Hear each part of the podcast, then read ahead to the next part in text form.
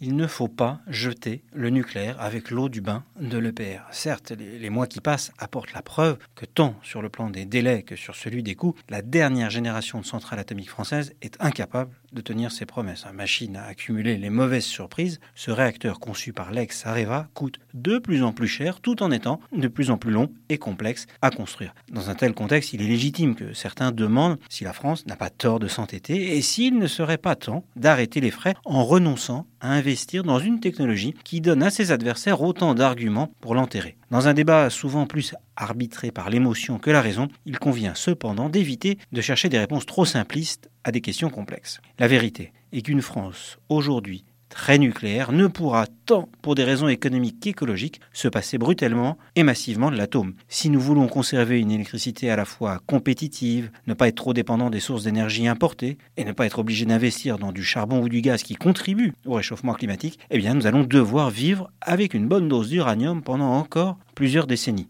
On peut vouloir réduire notre dépendance au nucléaire, mais il est illusoire de chercher à faire croire que l'on pourrait s'en passer d'un seul coup, boum, demain.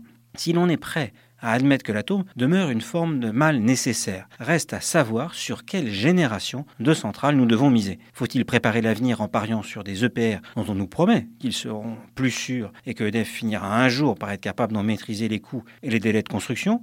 Ou devrait-on plutôt prolonger vers les 50 ou 60 ans les durées d'exploitation de notre parc actuel? On limiterait ainsi l'investissement et l'on se donnerait du temps pour voir si les promesses technologiques et économiques des énergies renouvelables peuvent être tenues. Dans une période devenue hyper court-termiste où l'on refuse souvent de prendre le temps nécessaire à la réflexion, il convient, sur les sujets de long terme, de ne pas se laisser dicter des choix dans l'urgence. L'EPR est incontestablement mal né et est loin d'avoir fait les preuves de sa pertinence. À l'heure où le premier EPR chinois a démarré, et alors que la France a fait à Flamanville quand même l'essentiel du chemin, il est néanmoins trop tard pour stopper notre effort. Mais il est aussi trop tôt pour savoir si nous voudrons un jour doubler la mise.